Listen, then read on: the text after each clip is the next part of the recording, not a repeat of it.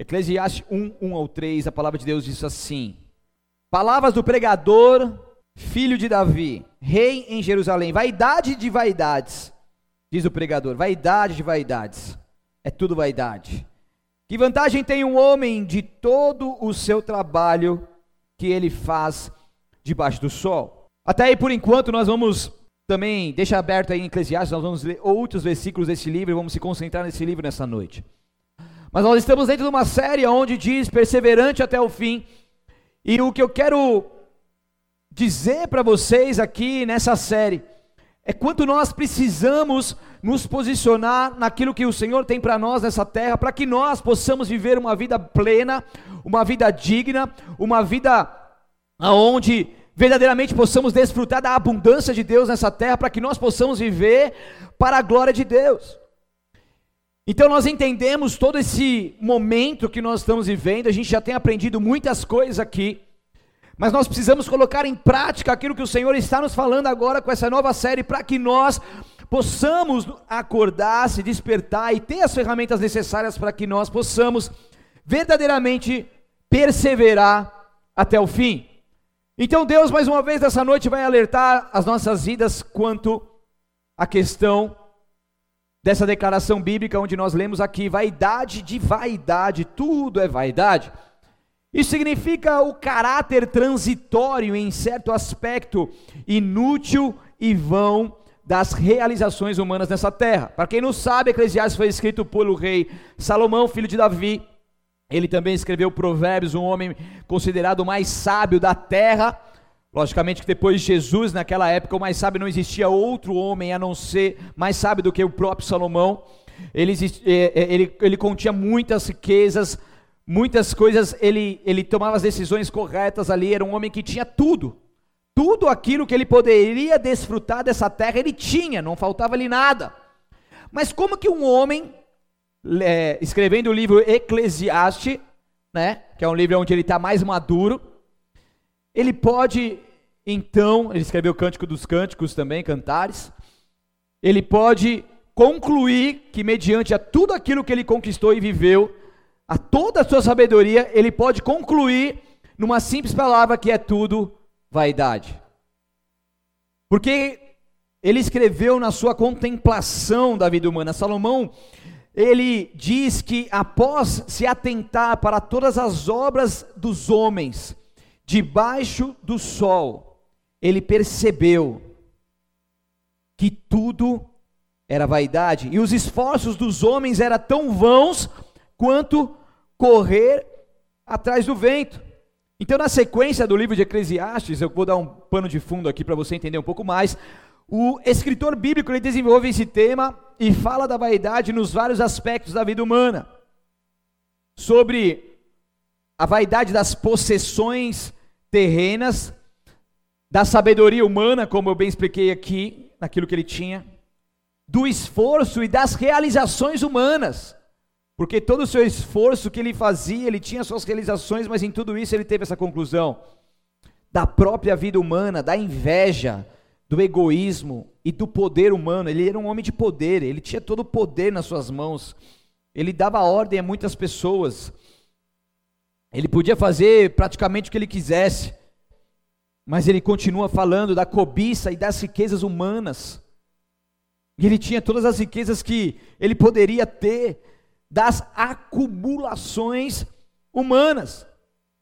E para concluir em Eclesiastes capítulo 12, no último, no último capítulo dos últimos versículos deste livro, ele diz mais uma vez algo que se destaca, diz, é, repetindo as palavras do primeiro versículo, dos primeiros versículos, dizendo então: vaidade de vaidade, diz o pregador, tudo é vaidade. Então ele traz uma explanação no livro inteiro, e algumas das explanações eu passei aqui para vocês agora como um pano de fundo, e ele começa e conclui o livro com essa declaração. Mas, com esta afirmação, qual mensagem ele realmente quis passar? Porque eu confesso que quando eu li Eclesiastes pela primeira vez, eu me frustrei. Eu falei assim: não, não é possível, cara. Você está lendo a Bíblia lá, você lê Salmos, você lê Provérbios, você lê Cantares, e de repente você lê Eclesiastes e vai, poxa, moiou aqui, deu ruim. Como assim, cara? Tudo é vaidade. E quando a gente não entende, é algo frustrante mesmo. Porque a gente vai, então vou, então vou parar, né? Vou ficar correndo atrás do vento, vou, vou esperar Jesus voltar logo, vou parar com tudo aqui, vou esperar Jesus voltar, porque é tudo vaidade mesmo. Mas nós precisamos compreender a mensagem para não tirar então conclusões precipitadas. E um exemplo que fica um pouco confuso também, quando ele fala: toda a sabedoria e todo o trabalho dos homens debaixo do céu são vaidades. Então, já que é tudo vaidade, então significa que a gente deve abandonar nossas responsabilidades e compromissos, certo? Certo ou não? Não, tem gente que está esperando alguém falar isso para ele há muito tempo, né? Para abandonar de vez. Tem gente esperando só ali parado para ver se realmente é essa a vontade de Deus, ainda mais com essas situações que nós estamos vivendo. Mas logicamente que não. Não é porque tudo é como correr atrás do vento que a gente deve parar e abandonar nossas responsabilidades. Então, qual é o sentido de tudo isso? Qual é o sentido dessa palavra? Qual é o sentido dessa, dessa declaração que esse homem faz? Uma palavra que ele usa que nós podemos ver mais de 30 vezes nesse livro pequeno de Eclesiastes. Mas para que eu possa continuar esse sermão, eu preciso dizer para vocês que vaidade é a qualidade do que é vão.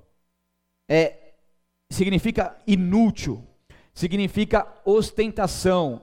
Sabe o que é ostentação? É quando você é, meu Deus, sumiu a palavra. Você mostra o luxo. Tem uma palavra que eu ia usar, mas não é essa. Você destaca o luxo. Não aquilo que compõe todas as situações, as circunstâncias, não, mas sim o luxo em si. Isso é ostentar, é mostrar o luxo, é exibir o luxo. Também tem por significado futilidade. E também por jactância. Jactância é o sentimento de grande valorização que alguém tem em relação a si próprio. E em, em piores momentos, pode ser até um tipo de narcisismo que é parecido com jactância, mas também, além de ter um sentimento de grande valorização de si próprio, acaba então também é, rebaixando as outras pessoas, colocando as pessoas abaixo de si próprio. Então, o quanto que essa palavra significa muitas coisas que são realmente muito importantes para que nós possamos entender. Compreendendo então o significado dessa palavra, nós podemos mergulhar um pouco mais. Porque ela não se concentra nesse sentido único. John MacArthur diz que Salomão usa essa palavra para denotar, quero ver como que ele traduziu isso agora, né? Ainda bem que eu passei o sermão para ele antes. John MacArthur. é, falei certo, professora? Acho que sim, né? Você não falou, deixa quieto. Diz que Salomão usa então essa palavra para denotar que a atividade humana sobre a face da terra é efêmera, isto é, transitória quanto à neblina, é fútil no contexto da condição amaldiçoada do universo por causa do pecado, e também é incompreensível no que diz respeito às questões inexplicáveis da vida. Assim, frequentemente Salomão fala da vaidade ao enfatizar a incompreensão humana diante dos propósitos soberanos de Deus. Aí está a chave do sermão.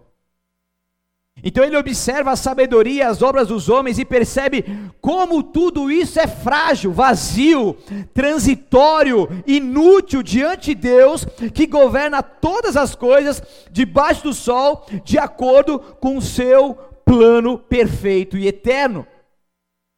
Então é quando nós entendemos tudo isso e sabemos que tudo aquilo que nós realizarmos, conquistarmos, nossas finanças, nossas riquezas, nossos projetos, nossa família, nossa saúde, tudo, tudo isso é vaidade comparado com os propósitos soberanos de Deus, que são eternos para a nossa vida. É tudo vaidade quando nós olhamos aquilo que é transitório e tentamos nos apegar àquilo que é transitório, em vez de nos concentrarmos naquilo que é eterno, naquilo que nós temos com o nosso Deus. Então Salomão, na sua maturidade, depois de viver tantas coisas, ele estava então tirando essa conclusão. O próprio salmista Davi, ele declara lá em Salmos 39, 5: Deste, deste aos meus dias o comprimento de alguns palmos, a tua presença, o prazo da minha vida é nada. Na verdade, todo homem, por mais firme que seja, é pura vaidade. Agora está falando do pai do cara mais sábio do mundo até então. Do cara que teve todas as coisas, que ganhou muitas batalhas, um homem muito sábio, conquistou muitas coisas, dizendo também: Deixe, deixe aos meus dias o cumprimento de alguns palmos, a tua presença, mas o prazo da minha vida não é nada. Por que, que não é nada? Porque quando se compara à eternidade, isso não é nada. Quando se compara à eternidade, tudo aquilo que nós conquistamos aqui é vaidade. Todo homem, por mais firme que esteja, é pura vaidade. Então é muito interessante, nós podemos então entender um pouco mais. Vocês estão comigo ou não? Vocês estão entendendo? Você que está entendendo aí na, na, internet, dá um joinha aí para eu saber que você está entendendo. Eu não vou ver mesmo. Depois você me fala. Vem comigo, não, não, não escapa não. Então, vendo um, eu falei aqui esses dias também, mas eu vou falar de novo que é algo que que mexeu muito comigo, que eu estava vendo um episódio chamado Queda Livre de uma série da Netflix e me fez refletir ainda mais nessas palavras de Salomão. Porque nesse episódio, uma mulher na busca extrema por sua vaidade, ela vive desesperada para ser notada nas mídias sociais. E daí ela acha que ela tirou a sorte grande ao ser convidada por um casamento luxuoso, mas nem tudo vai saindo como planejado. Então, lá nesse episódio mostra é, como um aplicativo, né, como, como um Instagram, um Facebook, e ali é um pouco diferente, mas mesmo significado, e ali a pessoa tem que, ela é de, de zero a cinco estrelas, né, e logicamente que cinco estrelas é o topo, então, por exemplo, nesse casamento luxuoso só teria convidados de 4,5 estrelas para mais, para você ter uma ideia, então não entrava, então quando você não tem ali um nível alto de estrelas, você não consegue alugar um carro legal, você não consegue ter um desconto legal se você for comprar algum imóvel, você é taxado e colocado de lado perante a sociedade, você é rejeitado, você não consegue um emprego legal, porque afinal você não, é, não, não tem você não é tão visto, bem visto assim, você não tem uma boa reputação. Só que mediante tudo isso, a pessoa ela começa a não mais viver a sua própria vida, prestando mais atenção naquilo que é vaidade. Então ela, ela não, não, gostava de tomar café, mas ela comprou um cafezinho, pôs uma bolachinha, cortou lá, tirou uma foto para poder conseguir a aceitação das pessoas. Então ela vivia uma vida mentirosa, ela, ela, ela era simpática com a pessoa que ela encontrava ali no elevador para que a pessoa pudesse dar estrelas para ela e ela pudesse subir de estrela. Então ela começou a viver uma mentira em busca da vaidade para poder ser aceita e ter ali as suas estrelas. E isso mostra muito claramente o que que Salomão está afirmando nesse texto, porque realmente isso é algo muito real. Porque quantas e quantas pessoas deixam de viver as suas vidas para viver uma vida que seja aceitável a outras pessoas. Então, como que nós vemos, e daí lá também nesse, nessa mesma série, no último episódio da última temporada, da última série também, tem uma outra que é muito interessante, onde uma cantora, ela é totalmente moldada pela sua tia e empresária, e também para os outros que trabalham por ela e ganham muito dinheiro atrás dela, por ela, para que ela fosse a bonequinha perfeita mediante a sociedade e as mídias. Só que essa mulher, então, ela começa a não ter mais a sua personalidade para encarnar uma outra personalidade, para que ela possa ser vista, aplaudida por outras pessoas e outros ganharem dinheiro em cima dela. Ela, ela, ela tirou a sua vida, ela abandonou a sua personalidade. Tem muitas outras coisas que acontecem nesse episódio que é muito forte, mas mostrando claramente o quanto que pessoas já estão vivendo uma vida tão mentirosa que a gente nem sabe mais quem é quem. O Facebook ele tem quase 2,5 bilhões de usuários ativos mensalmente. Você tem noção do que é isso? Praticamente um terço da população mundial. O Instagram ele já ultrapassou um bilhão de pessoas ativas, né? Com essa pandemia aumentou, as transmissões ao vivo aumentaram em 70%, para você ter uma ideia. E esses dias eu vi um trecho de uma palestra de um ex-gerente de produtos do Facebook, ele chama Antônio Garcia, eu posso falar aqui o nome que você pode encontrar na internet, isso é público, tá? Tem um trecho de palestra, ele falou isso acho que mais, faz mais ou menos três anos. Ele foi o criador de uma ferramenta bendita, para não falar outra palavra, que é sinônimo, que é, é o Antônio dela, é o antônimo dela, que é, é uma ferramenta de venda em cima dos nossos interesses dentro do Facebook. Aquela bendita ferramenta que você vai lá, você curte alguma coisa, você comenta alguma coisa, você busca na internet aquela TV. Ah não, o Ivan não está aqui hoje. Né? Você busca na internet aquele violão, aquele teclado, aquela TV, daí você vai para o Facebook, tá aquela mesma bendita coisa que você procura. Aquilo é do diabo, aquilo é do inferno. Daí você oculta, tá bom, você não quer mais ocultar, a gente respeita seus interesses, tudo bem, dê um feedback para nós, desculpe, não vamos mais perturbar. Mentira!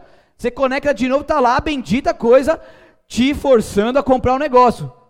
Daí que tem que fazer, tem que comprar logo para sair aquele negócio. E sai quando compra? Eu nunca fiz essa experiência. eu só eu só caroço, como diz a minha minha esposa, fica caroçando, né? Minha esposa é boa em caroçar, né, amor? Quando o shopping estava aberto, ela ia caroçar. Eu falei, para de caroçar, amor, você não vai comprar nada, fica lá. Ah, quanto que é isso? Quanto que é aquilo? Vai, experimenta. Mulher tem essas coisas, não tem? Tem ou não tem? Né? Deixa ela ser feliz, né? É. Não usando o cartão, vai, vai ser feliz. Né? Não, não passando a tarjeta, tá tudo certo. Então, ele que desenvolveu com a sua equipe essa ferramenta bendita que te força a comprar coisas ali dentro do Facebook, logicamente, que é muito movimento de dinheiro enquanto é isso, quando você clica lá e compra lá.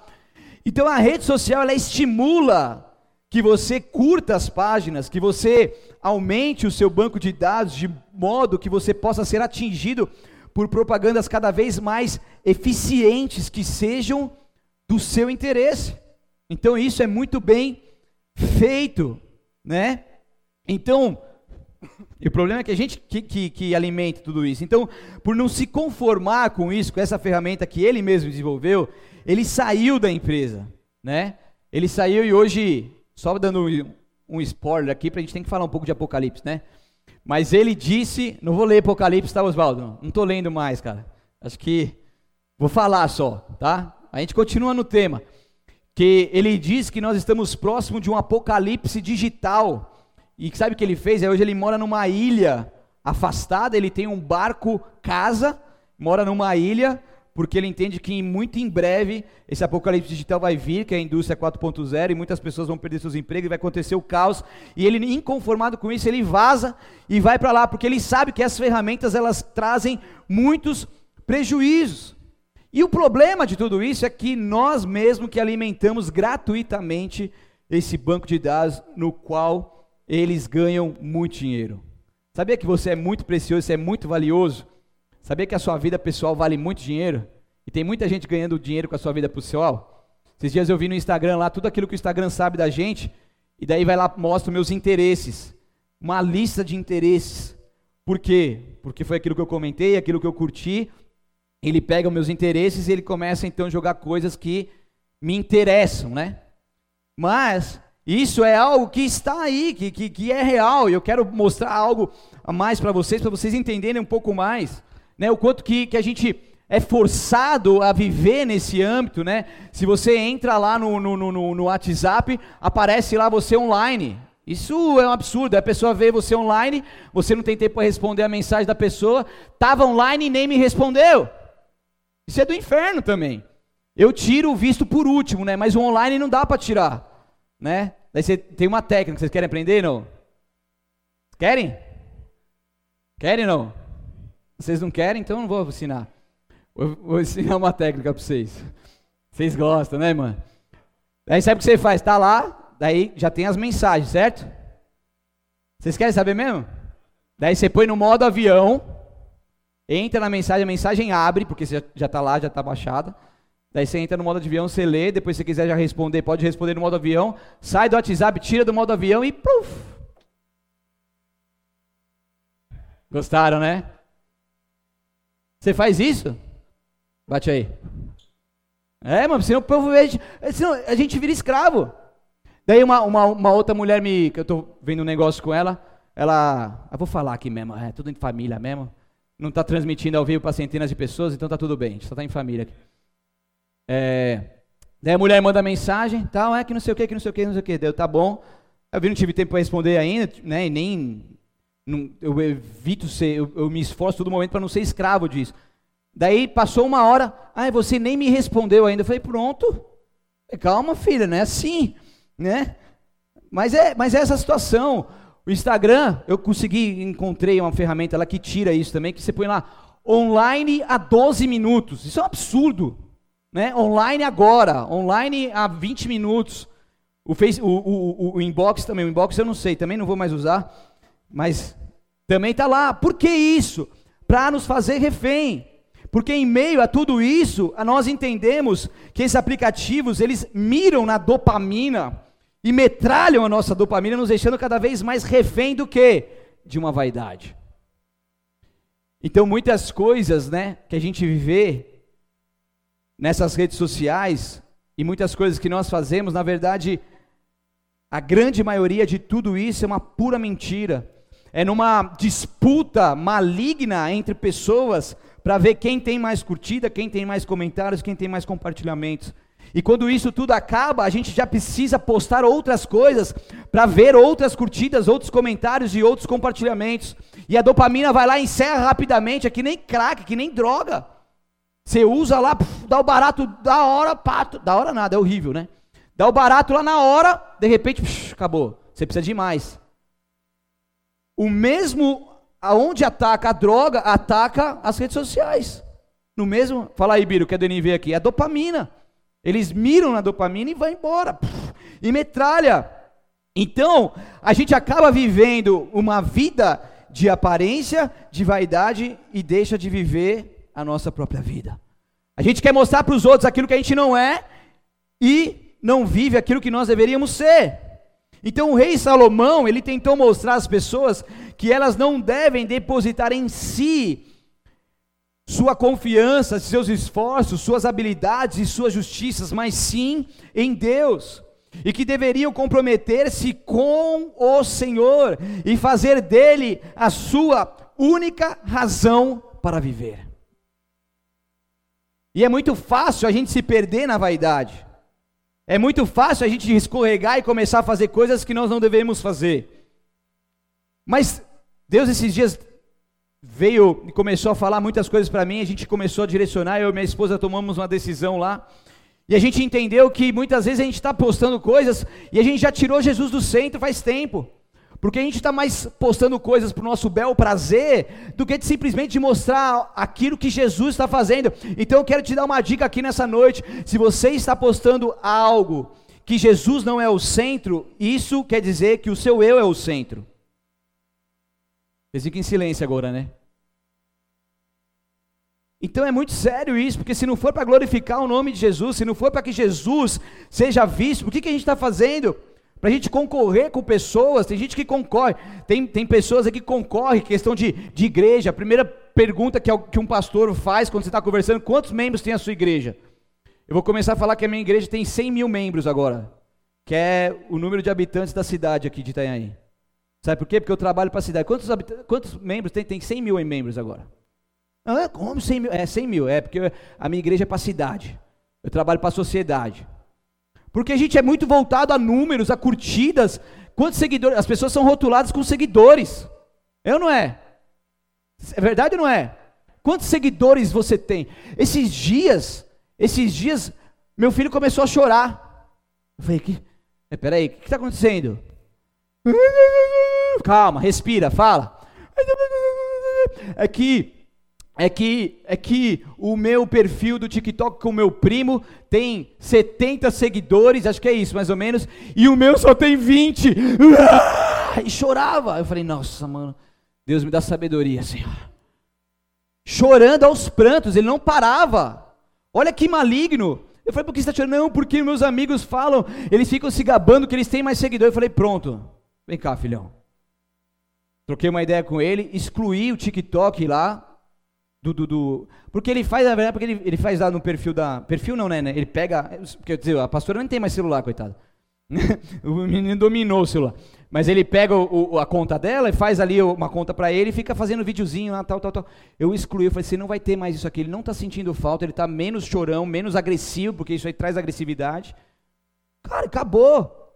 Então a gente precisa entender, eu tomei uma postura, eu hoje eu bati, eu bati o, meu recorde de amigos no Facebook. Hein? Eu cheguei no número expressivo de 5 mil amigos. Eu tenho vários amigos, olha como eu sou importante.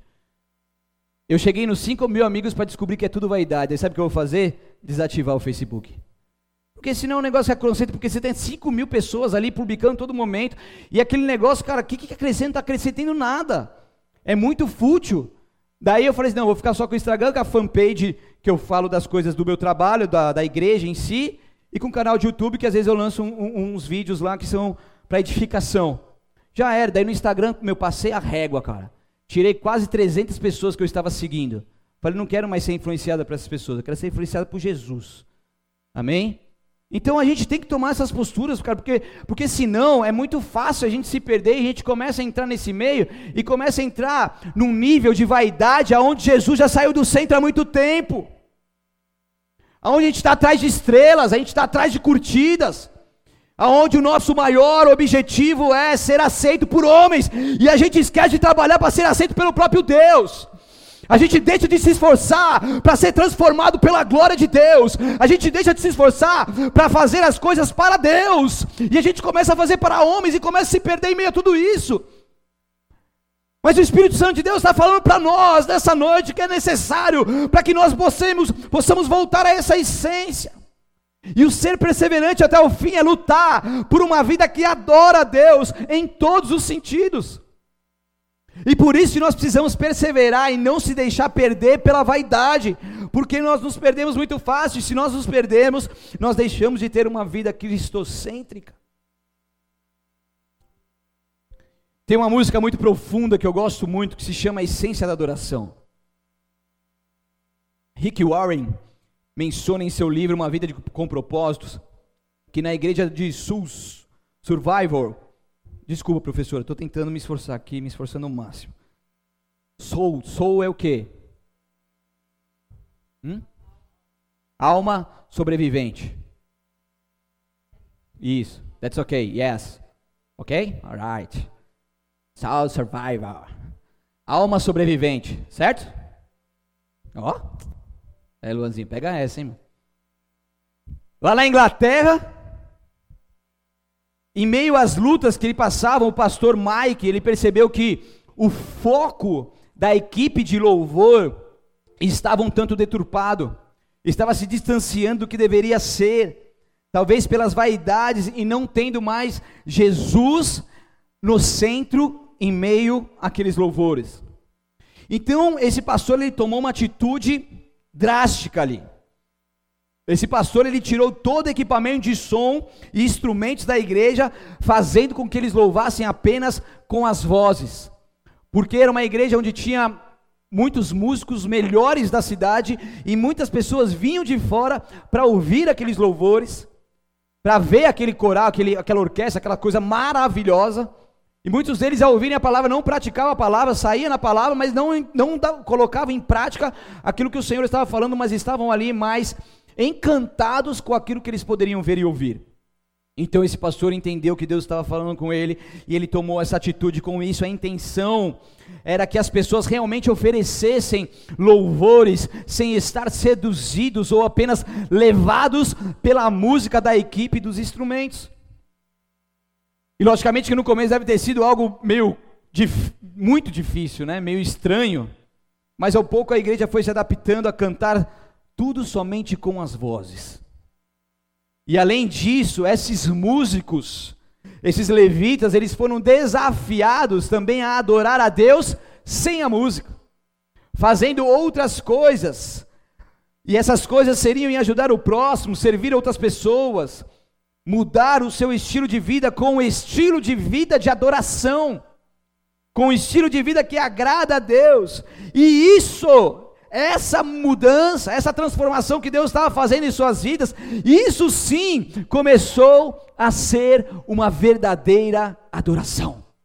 Eles estavam presos na vaidade da música, da orquestra, das coisas bonitas, mas eles não estavam sendo adoradores. Eles estavam louvando, mas não estavam adorando. E de repente Deus começou a mudar isso e agir na vida deles, dando um norte para a vida deles e uma direção, e eles começaram então a tomar um posicionamento.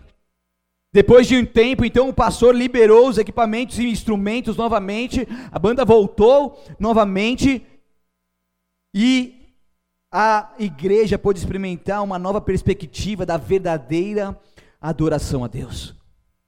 E foi nesse momento dessa volta que Matt, que é um, um dos membros ali, ele compôs essa música que diz assim: me ajuda aí, que eu não sei cantar mais que uma canção eu te darei, pois apenas uma canção não é o que queres de mim. Mais profundo busca ao Senhor do que os olhos podem ver. Queres meu coração. Daí ele vem.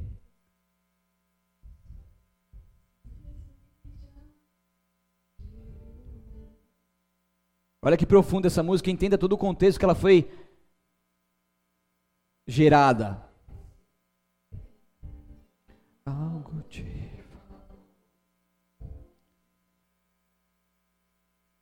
Aleluia, tu és a essência, Jesus. Me perdoa pelo que eu fiz dela, me perdoa por ter me perdido na vaidade, mas agora estou entendendo e voltando à essência da adoração, e a essência és tu, Jesus Tu és tudo que eu preciso, rei de imensurável valor. Ninguém pode expressar o quanto és digno, embora eu seja pobre e fraco. Tudo que tenho é teu, cada fôlego meu.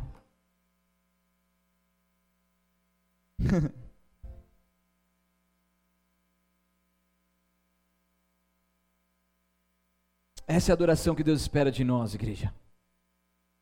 Não é a gente se perder em meio à vaidade mas isso nos mostra, essa história nos mostra o quanto que nós precisamos avaliar como que nós temos adorado a Deus, se é que nós temos adorado ao Senhor. Porque para se perder é muito fácil, para se deixar levar pelas coisas vãs, inúteis, pela jactância, pelas coisas fúteis dessa vida, é muito fácil. Mas o Senhor está nos direcionando nessa noite para que nós possamos voltar a enxergar aquilo que o Senhor quer verdadeiramente de nós. Para isso, muitas vezes, a gente precisa tomar atitudes sérias, atitudes de renúncias, atitudes como esse pastor tomou. Coisas que vêm realmente sacrificar algo nosso. Mas coisas que nós fazemos por prazer, porque nós oferecemos a Deus ofertas de sacrifício, porque o que mais nós queremos é adorar a Deus. E quando nós entendemos isso, a gente tira tudo aquilo que está à nossa frente, que faz com que nós percamos o foco. E passamos então verdadeiramente a adorar ao Senhor em espírito e em verdade.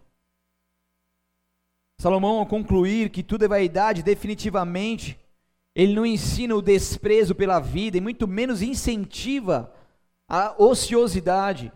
Na verdade, seu objetivo é destacar que o homem só pode encontrar a plena satisfação em Deus. Os prazeres, os méritos, os aplausos, as curtidas, os comentários, as bombadas no Facebook, as bombadas nos eventos, os trabalhos terrenos, não pode dar verdadeiro significado à vida do homem, por isso pois isso tudo é passageiro, tudo é vaidade. Mas aquele que teme ao Senhor reconhece que tudo que ele desfruta nessa terra é dom de Deus. Provérbios 9, 10 diz que o temor do Senhor é o princípio da sabedoria. O conhecimento do santo, com S maiúsculo, resulta em discernimento. O próprio Salomão, que depois falando que tudo é vaidade, ele diz: Ó, oh, eu tenho a sabedoria, ele era o homem mais sábio do mundo, mas ele diz que o temor do Senhor é o princípio da sabedoria. O temor ao nosso Deus, quando nós o colocamos acima de todas as coisas. Porque primeiro nós precisamos temer a Ele, e saber que tudo o que vivemos é um presente de Deus. Eclesiastes 3,13 diz: Cada um deve comer e beber e desfrutar os frutos de seu trabalho. A gente tem que trabalhar, tem que ir para a labuta, tem que fazer a nossa parte, pois tudo isso são presentes de Deus. Em outra versão, porque isso é um dom de Deus, é um presente de Deus, é algo dado por Deus para as nossas vidas, como um presente de graça. Então nós precisamos comer e desfrutar os frutos do nosso trabalho, pois são presentes de Deus, mas sem se perder no meio do caminho, mas continuando com Jesus no centro e o adorando em todo o tempo. Então Salomão ele ordena que o crente trabalhe arduamente e desfrute da vida, apesar da futilidade das coisas da vida, mas não focado na vaidade, igreja, mas em Jesus, tendo ele sempre no centro uma vida que vive uma verdadeira adoração. Essa é a grande diferença. É quando eu abro mão da minha vida para ser aceito pelas pessoas, pela sociedade, pelas mídias, para eu poder ser aceito apenas pelo meu Deus, para eu poder ser reconhecido pelo meu Deus, para poder fazer as coisas para o meu Deus, porque é isso que mais importa. Não importa o que vão dizer, não importa o que vão fazer, não importa nada dessas vaidades fúteis da vida. O que importa é se a minha vida está agradando verdadeiramente a Deus.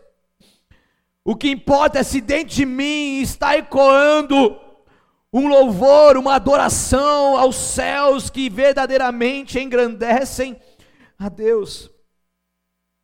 Eclesiastes 9, você que está com o livro aberto aí, se puder abrir em 9, versículo 8 ao 10.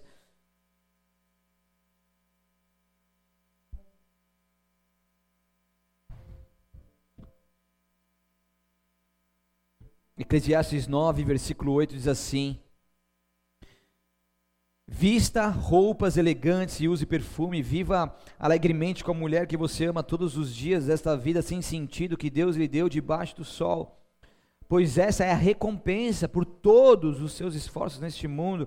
Tudo que fizer, faça bem feito. Pois quando descer a sepultura não haverá trabalho, nem planos, nem conhecimento, nem sabedoria. Tudo que fizer, faça bem feito Colossenses 3, 23 diz: tudo que fizer, faça como se fosse ao Senhor e não a homens.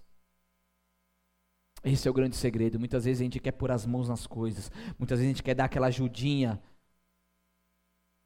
achar que a gente dá alguma ajuda para Deus, a gente quer fazer as coisas com nossas próprias forças, a gente quer mostrar o nosso trabalho para as pessoas, para líderes, a gente quer se destacar, a gente quer entrar numa competição fútil nas redes sociais e a, gente acaba deixando de fazer as coisas bem feitas, porque o fazer bem feito é fazer quando Jesus é o centro. O fazer bem feito é tudo que fizermos fazer ao Senhor em adoração a Ele. Isso é fazer bem feito. E quando você faz isso, o pouco que você fizer será muito com Deus.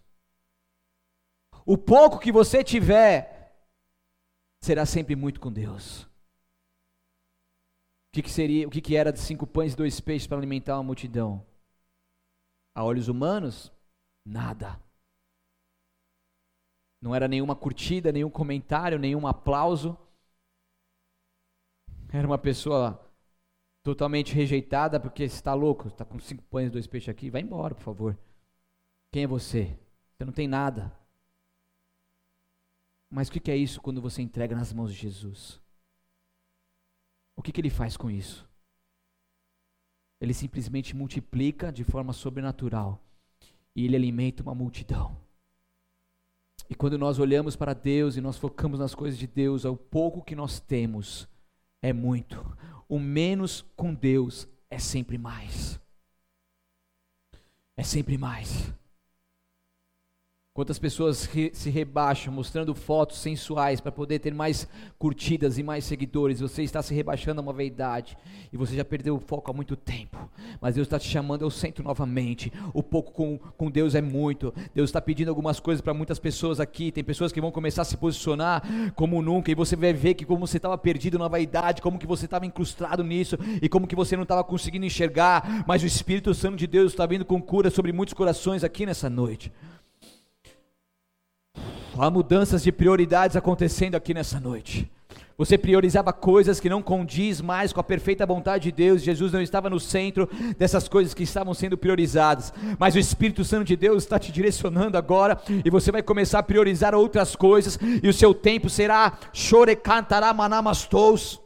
Será um tempo abençoado por Deus, um tempo profético. Shhh e você perdia muito tempo com muitas outras coisas fúteis, mas você vai entender que o pouco que você entregar para Deus é o pouco que você tem nas suas mãos. O Espírito Santo de Deus vai vir com multiplicação, e Ele vai te levantar por cabeça e não por cauda, mas Ele que vai te levantar, e Ele que vai te honrar. Não é você que precisa se honrar em meio aos homens, é Deus que vai te honrar. Rapassura, ele show.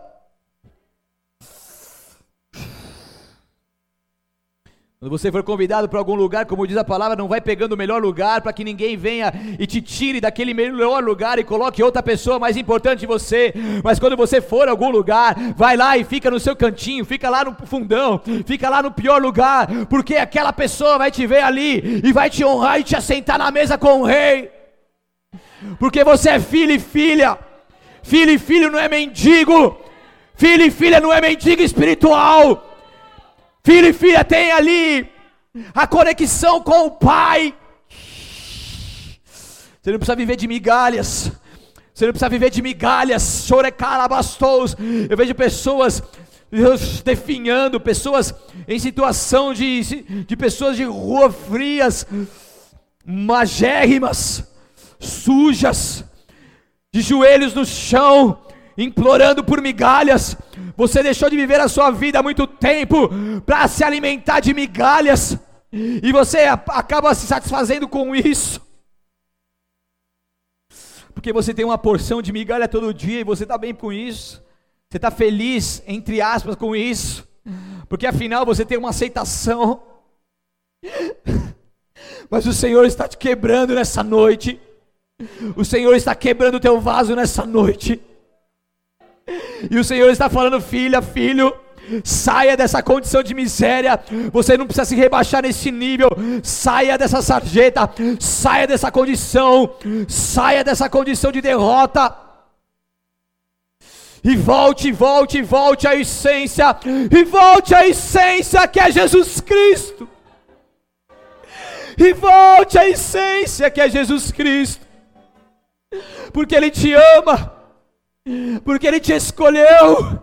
E o que Ele tem para você é infinitamente maior e melhor do que tudo aquilo que esse mundo pode te oferecer.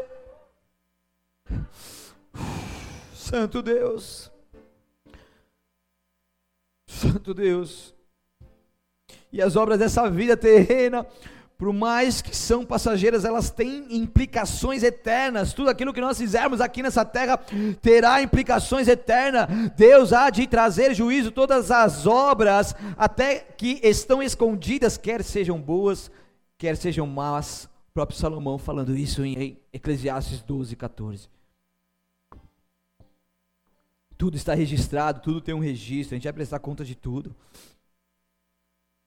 Mas esse mesmo Salomão que diz que tudo é vaidade, ele também diz que tudo o que tem, o que se tem ouvido, o principal é teme a Deus e guarda os teus mandamentos, porque isto é dever de todo homem.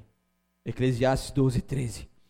E a leal submissão a Deus é a única esperança para uma vida com um propósito que nos dará a condição correta de sermos perseverantes até o fim. A submissão em uma vida cristocêntrica é a única resposta adequada diante da realidade do governo do Senhor. É verdade que os crentes também vivem frustrações nesse mundo, eles também estão sujeitos a futilidade da vida em seu caráter passageiro.